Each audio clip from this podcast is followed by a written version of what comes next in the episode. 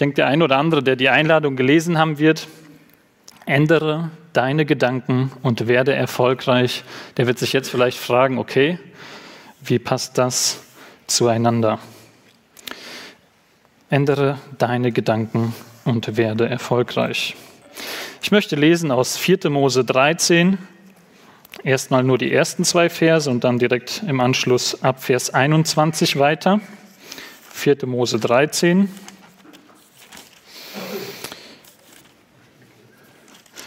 Das Volk Israel es ist aus Ägypten befreit worden. Sie stehen kurz vor Kanaan und so gibt Gott folgenden Befehl an Mose.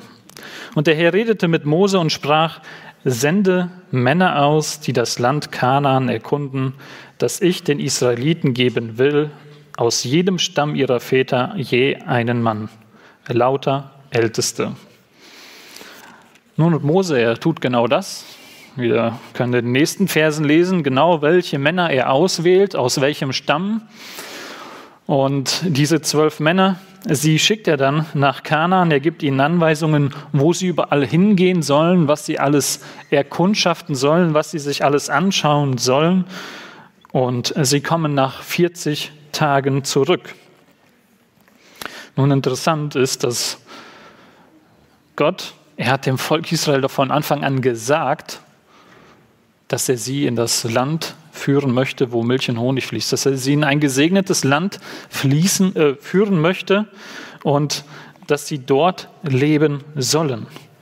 Warum nochmal zwölf Kundschafter schicken? Wisst ihr, ganz interessant ist auch, Gott, er hat einem jeden von uns die Ewigkeit ins Herz gelegt und es gibt auch einen Kundschafter für uns, der die Zukunft gesehen hat der die Ewigkeit gesehen hat und der sie uns auch beschrieben hat. Das finden wir in der Offenbarung, wo wir einfach auch über den Himmel lesen können. Ein Ort, an dem Gott uns hinführen möchte.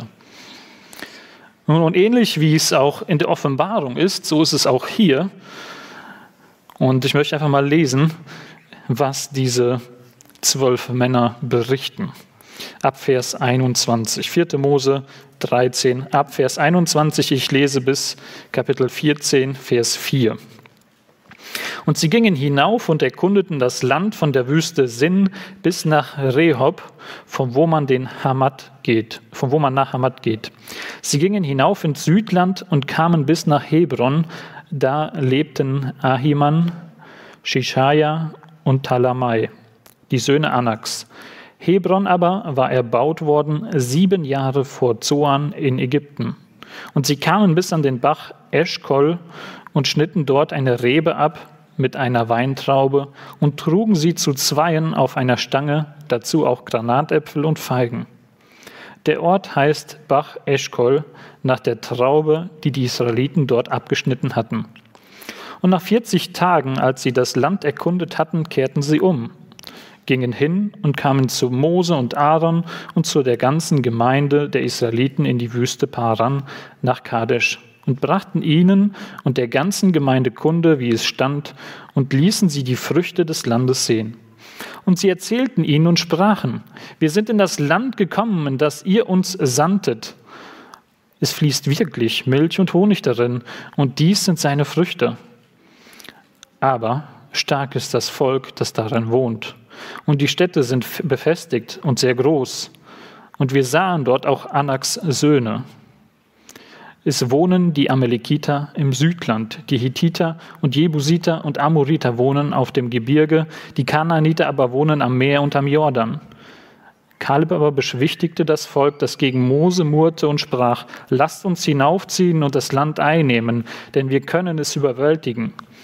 Aber die Männer, die mit ihm hinaufgezogen waren, sprachen, wir vermögen nicht hinaufzuziehen gegen dieses Volk, denn sie sind uns zu stark. Und sie brachten über das Land, das sie erkundet hatten, ein böses Gerücht auf unter den Israeliten und sprachen, das Land, durch das wir gegangen sind, um es zu erkunden, frisst seine Bewohner, und alles Volk, das wir darin sahen, sind Leute von großer Länge. Wir sahen dort auch Riesen, Anaks Söhne aus dem Geschlecht der Riesen, und wir waren in ihren Augen Wir waren in unseren Augen wie Heuschrecken und waren es auch in ihren Augen. Da fuhr die ganze Gemeinde auf und schrie, und das Volk weinte die ganze Nacht. Und alle Israeliten murrten gegen Mose und Aaron, und die ganze Gemeinde sprach zu ihnen, Ach, dass wir in Ägyptenland gestorben wären und noch in dieser Wüste stürben.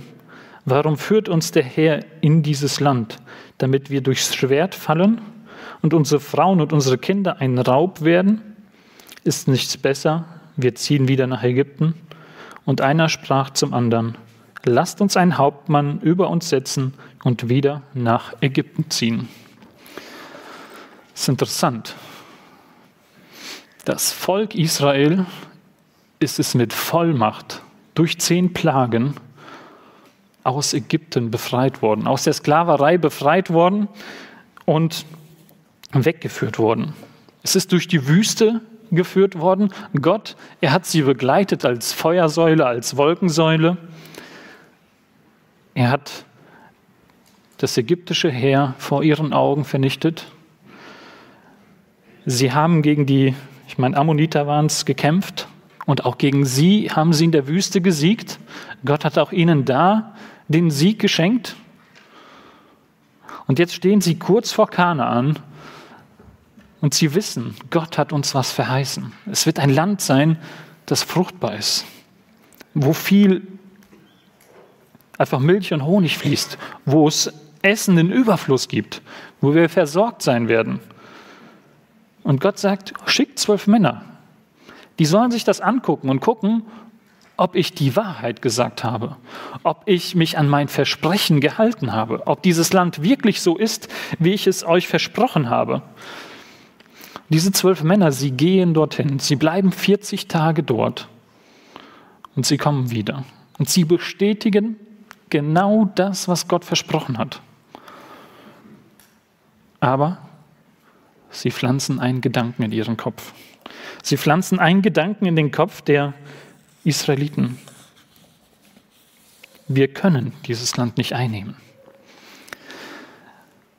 Diese Völker, die dort leben, die sind so groß und so mächtig, in ihren Augen sind wir wie Insekten, wie Heuschrecken.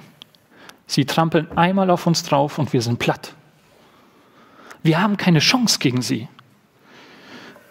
Und dieser Gedanke, der setzt sich so sehr in ihnen fest, dass sie die ganze Nacht weinen und sagen, wir wollen zurück, zurück in die Sklaverei, zurück nach Ägypten.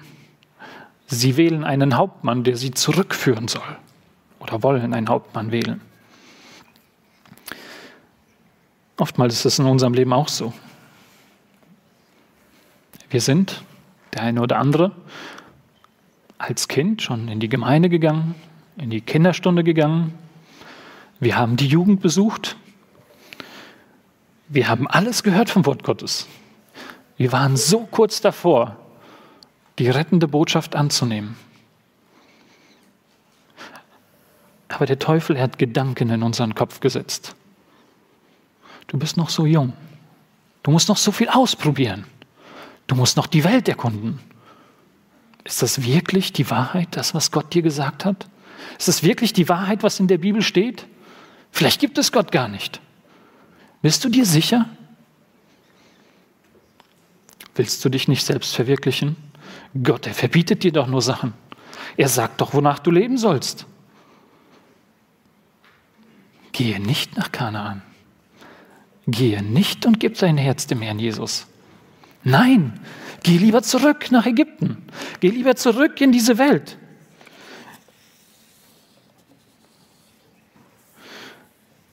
Und es kann sein, dass diese Gedanken uns beschäftigen und mitnehmen.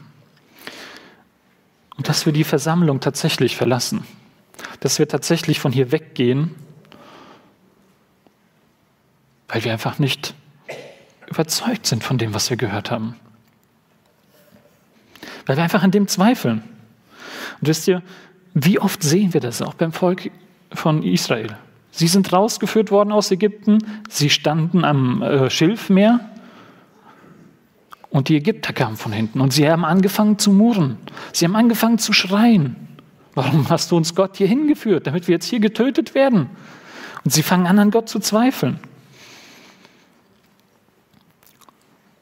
Elia. Elia ist ein ganz interessantes Beispiel. Elia, er hat auf dem Kamel 800 Philisterpriester getötet. Er hat einen Wettstreit mit ihnen gehabt, welcher Gott der wahre Gott ist, welcher Gott denn Feuer vom Himmel fallen lassen kann, welcher Gott dieses Brandopfer verzehren kann. Und er hat einen riesen Sieg erlungen vor ganz Israel. Ganz Israel war versammelt. Der König Ahab war versammelt. Sie haben alle zugeguckt. Ahab ist nach Hause gekommen und er hat seiner Frau Isabel erzählt, was passiert ist. Das Erste, was Isabel gesagt hat, Elia muss getötet werden. Elia, er bekommt diese Nachricht, dass Isabel nach seinem Leben trachtet. Was bekommt er? Er hat gerade vor ganz Israel einen Riesensieg erlungen. Er hat gesehen, dass Gott der wahre Gott ist, der Feuer vom Himmel gefallen lassen hat. Er hat 800 Philisterpriester getötet. Und jetzt hat er Angst, weil Isabel sagt, sie möchte Elia töten. Und er flieht in die Wüste. Und was hat er? Er möchte sterben.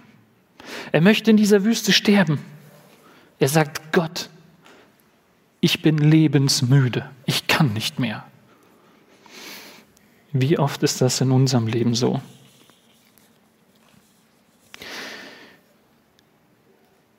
Wie oft stehen wir vor Aufgaben, vor Herausforderungen und wir trauen uns nicht. Wir wagen nicht, das Wort Gottes vielleicht den Arbeitskollegen weiterzugeben. Wir trauen uns nicht, nach vorne zu kommen und ein Zeugnis zu erzählen. Wovor fürchten wir uns? Wovor haben wir Angst? Isabel hat es eben gesagt, wir fürchten uns oftmals vor den Menschen. Wir haben oftmals den Eindruck, das ist nicht wichtig, was ich zu tun habe oder was ich zu sagen habe. Oder wir schämen uns, weil wir das nicht tun wollen. Weil wir Angst vor den Menschen haben, weil wir Angst vor den Nächsten haben, weil wir Angst haben, uns zu blamieren.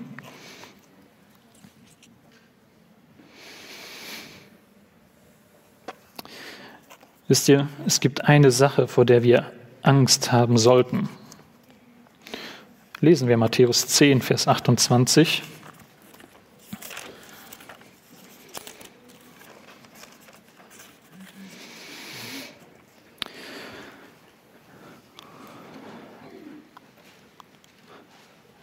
Matthäus 10, Vers 28. Und fürchtet euch nicht vor denen, die den Leib töten, doch die Seele nicht töten können. Fürchtet, fürchtet euch aber vielmehr vor dem, der Leib und Seele verderben kann in der Hölle. Es gibt eine Sache, vor der wir Angst haben sollten. Und das ist, dass unsere Seele verloren geht. Und wisst ihr, wenn wir in Segenborn sind, dann treffen wir dort hin und wieder immer auf verschiedene Personengruppen. Und es gibt auch eine Personengruppe, die schon sehr alt ist. Wir sind was älter, sie haben viel erlebt. Es ist dort ein Mann, er kommt aus Russland, er war im Afghanistan-Krieg und wenn wir mit ihm über das Evangelium sprechen und wenn wir ihm sagen, Gott möchte dich frei machen, Gott will dir deine Schuld vergeben, Gott möchte, dass du ins verheißene Land kommst, wisst ihr, was er sagt? Ich habe so viel falsch gemacht, mir kann man nicht vergeben. Ich habe so viel Sünde gemacht, mir kann man nicht vergeben. Das ist einfach zu groß. Und wisst ihr, das ist einfach die Gefahr, in der wir stecken. Wenn wir von klein auf irgendwo das Wort Gottes gehört haben und wir sind weit weg davon gekommen und wir sagen, noch bin ich jung, noch brauche ich das nicht, noch will ich nicht mit Gott leben, noch will ich die Welt ausprobieren, dann kommt irgendwann die Phase, wo du sagst, ich habe so viel erlebt und ich habe so viel verkehrt gemacht. Ich kann nicht und ich schäme mich davor. Und Gott kann mir nicht vergeben. Denken wir an die erste Botschaft. Gott hat Vollmacht. Gott hat Vollmacht in dieser Welt und er ist der Mächtigste in dieser Welt. Er hat die Welt und alles andere in dieser Welt geschaffen. Warum haben wir Angst? Ähnlich wie die Israeliten es hier hatten. Sie hatten Angst, einfach auf Gott zu sich zu verlassen und zu gehen. Und ich möchte dir heute sagen, es gibt einen Ausweg. Und wenn der Teufel dir auch weiß machen möchte, dass es keinen Ausweg gibt, oder wenn er dir sagen möchte, dass du erstmal alles andere ausprobieren sollst, bevor du zu Gott kommst, dann sage ich dir heute, ändere deine Gedanken. Ändere dieses Denken. Nimm, lass es aus deinem Herzen verschwinden, aus deinem Kopf verschwinden. Wenn das nicht der Fall ist, so wirst du verloren gehen auf ewig. Dann wird dein Leben und deine Seele verloren gehen. Unseren Leib müssen wir alle geben. Unseren Leib wirst du früher oder später, oder dein Leib wirst du früher oder später eh geben müssen. Betrachte das Leben mal so, auch wenn du reich bist. Irgendwann ist dieser Kredit, den du hier auf der Erde hast, vorbei. Ja, man kann sich einen Kredit bei der Bank nehmen, ich sage jetzt mal 50.000 Euro, ein Darlehen, ein Privatdarlehen. Man muss nicht angeben, wofür man es nimmt. Du kannst vielleicht ein, zwei Jahre gut leben. Aber dann kommt die Abrechnung. Dann kommt der Zeitpunkt, wo du den Kredit komplett zurückgezahlt haben musst, wo das Geld aufgebraucht ist, das du hast. Und wenn diese Endabrechnung kommt, wie stehst du dann da? Dann verlierst du alles.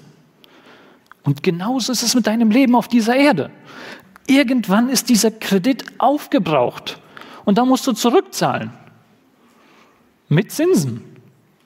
Das lesen wir auch im Wort Gottes. Gott hat uns gewisse Talente gegeben. Er hat uns gewisse Gaben gegeben und er hat gesagt, arbeitet damit, vermehret sie, setzt sie ein für das Reich Gottes, damit ihr einen Lohn empfangt, damit ich euch setzen kann über eine Stadt. Und wenn wir das nicht tun, Geschwister, dann ist die Seele mit verloren. Dann bezahlen wir mit unserer Seele am Ende.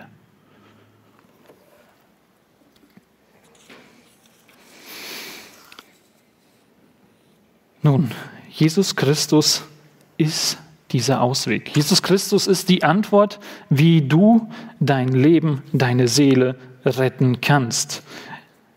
Das ist der erste Schritt, um erfolgreich zu sein. In erster Linie, lasst uns über den Tod hinausdenken.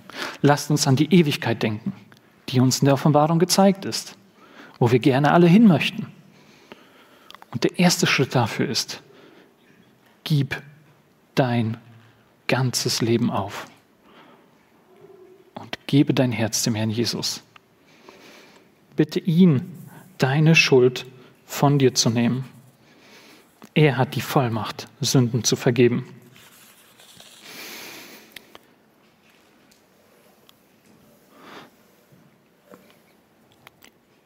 Nun, bist du schon ein Kind Gottes?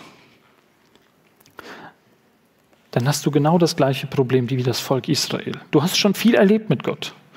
Und trotzdem kommen immer wieder Situationen, wo Gott etwas von dir möchte, wo er einen gewissen Weg für dich vorbereitet hat. Die Bibel sagt uns sogar, Gott hat Werke vorbereitet, die wir tun sollen.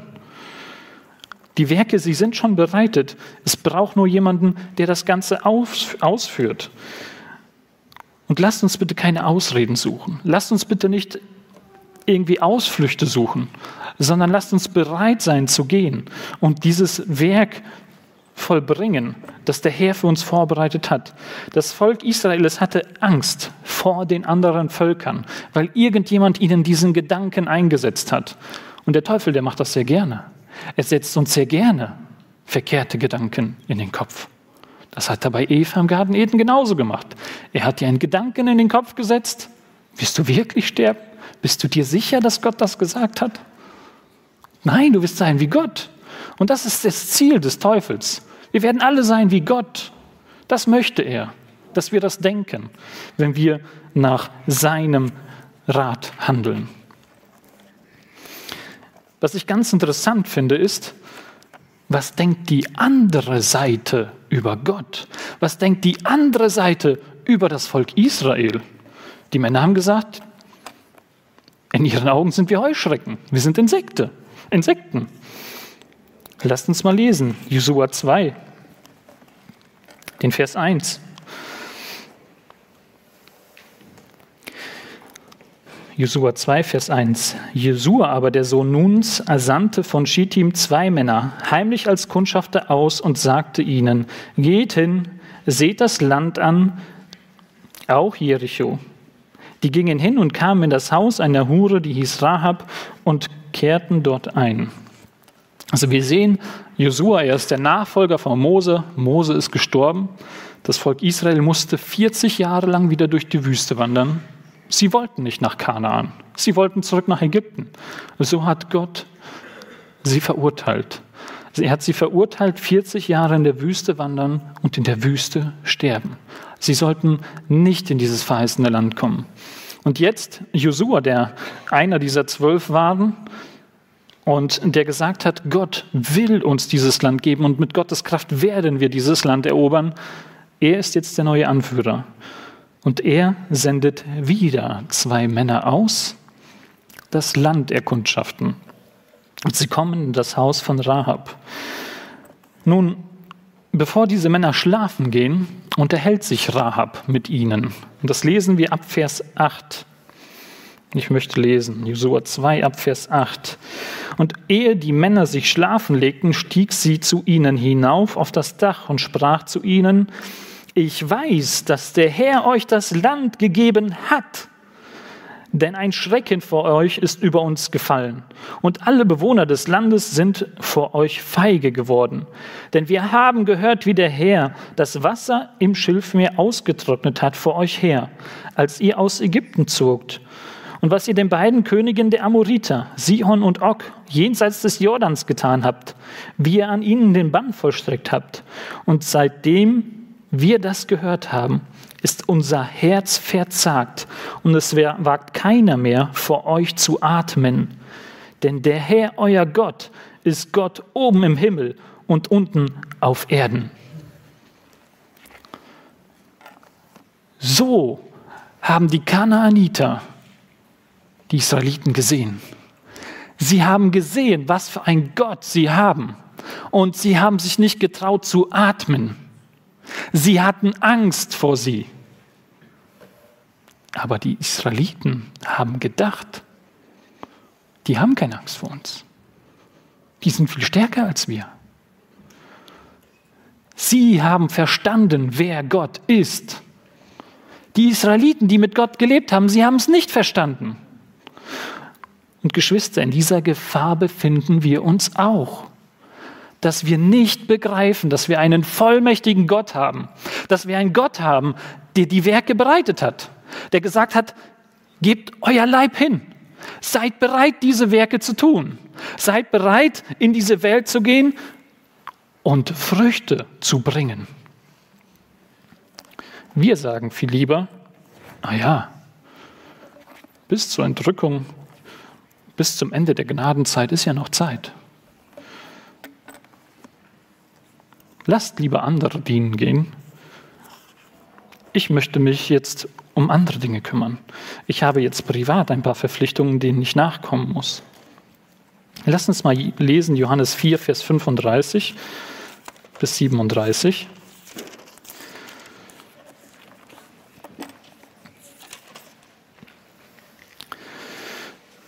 Hier sagt Jesus Folgendes zu seinen Jüngern. Sagt ihr nicht selber, es sind noch vier Monate, dann kommt die Ernte. Siehe, ich sage euch, hebt eure Augen auf und seht auf die Felder, denn sie sind reif zur Ernte. Wer erntet, empfängt schon seinen Lohn und sammelt Frucht zum, zum ewigen Leben, damit sich miteinander freuen, der seht und der da erntet. Denn hier ist der Spruch wahr, der eine seht, der andere erntet. Und das Wachsen gibt der Herr wenn du nicht bereit bist, in diese Welt zu gehen und Zeugnis abzulegen, wenn du denkst, die Menschen interessieren sich nicht für Gott, die wollen jetzt nichts von Gott wissen. Die haben im Moment andere Probleme als Gott. So sagt Gott, hebt eure Augen auf. Die Ernte ist reif. Die Ernte muss geerntet werden.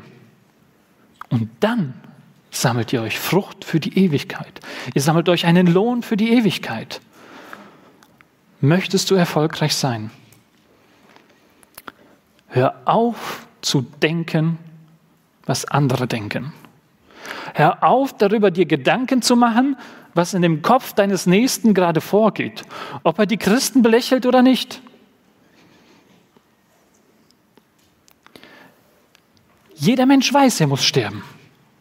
Und jeder Mensch weiß, dass er irgendwann in eine Ewigkeit gehen muss. Manche verneinen das. Manche meinen, sie sind klüger. Aber tief in uns drin hat Gott die Ewigkeit gesetzt. Er hat uns ein Verlangen nach der Ewigkeit gegeben. Und das hat jeder Mensch. Und jeder Mensch wird sich fragen, was kommt danach? Und die Frage, wie er diese, Antwort, die, diese Frage beantwortet, das liegt an jedem selbst. Der eine sagt, er glaubt nicht daran. Der eine sagt, ja, ich komme als Katze wieder auf diese Welt. Habe ich auch schon gehört. Aber wir wissen, dass es ein Gericht geben wird. Wir wissen, dass es eine Ewigkeit bei dem Herrn geben wird. Und lasst uns bitte diese Botschaft den Menschen sagen. Dafür sind wir hier. Es gibt genug Menschen da draußen in dieser Welt, die Gott suchen, die gerne mehr über Gott erfahren wollen, die nicht atmen können, weil sie Angst vor dem Tod haben. Aber wir denken, das interessiert die gar nicht. Wir denken, ich muss mich doch hier nicht schämen oder ich schäme mich, das Evangelium hier weiterzugeben. Ich muss mich doch hier nicht blamieren und über Gott reden. Das sind Gedanken, die uns manchmal bewegen. Und da sagt Gott ganz klar, ich habe Vollmacht in dieser Welt. Und die Menschen, sie wissen, wenn sie in diese Welt schauen, wenn sie die Natur betrachten, die Schöpfung anschauen, es muss einen Gott geben die Weisesten der Weisen, die Gott widerlegt haben, die größten Atheisten, sie sagen selbst, die einzige logische Erklärung ist, dass es einen Gott geben muss. Aber sie weigern sich daran zu glauben. Und ich sage euch, genug Menschen denken darüber nach. Genug Menschen brauchen diese Botschaft. Lasst uns aufhören, Angst davor zu haben, zu gehen und zu wirken. Lasst uns aufhören, Angst zu haben, in das ähm, Erntefeld zu gehen und zu ernten. Die Ernte ist bereit. Vielleicht bist du derjenige, der auch sieht. Ist auch nicht schlimm. Gott wird das Wachsen geben. Hab nur keine Angst. Verstecke dich nicht. Und da möchte ich dann abschließen nochmal mit Johannes 14, Vers 1. Euer Herz erschrecke nicht. Glaubt an Gott und glaubt an mich. Glaubt daran, dass der Sohn Gottes Vollmacht hat in dieser Welt. Und wenn du dein Leben noch nicht abgegeben hast, dem Herrn Jesus Christus, so möchte ich dich heute einfach nochmal daran erinnern und ermutigen. Mach das. Gib dein Herz dem Herrn Jesus ab. Geh nicht erst die Welt erkunden. Geh nicht erst schauen, was sie alles dir anbieten möchte, sondern gib dein Herz dem Herrn Jesus ab. Noch eine Sache. Wenn du Angst in deinem Herzen hast und wenn du Zweifel hast, so gibt es eine Sache, die du tun kannst. Und die möchte ich euch einfach mit einem kleinen Beispiel zeigen.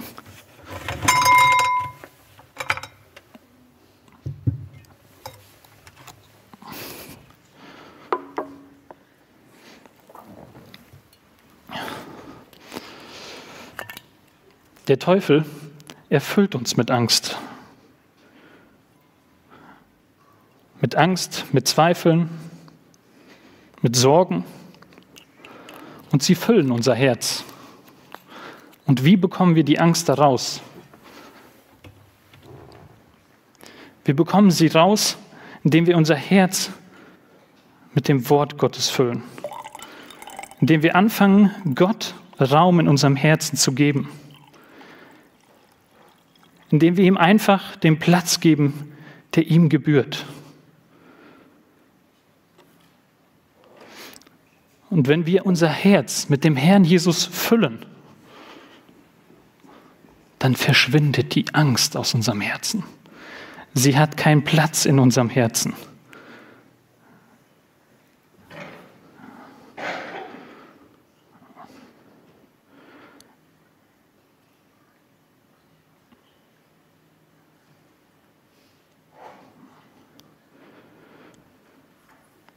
Weil unser Herz gefüllt ist mit dem Herrn Jesus.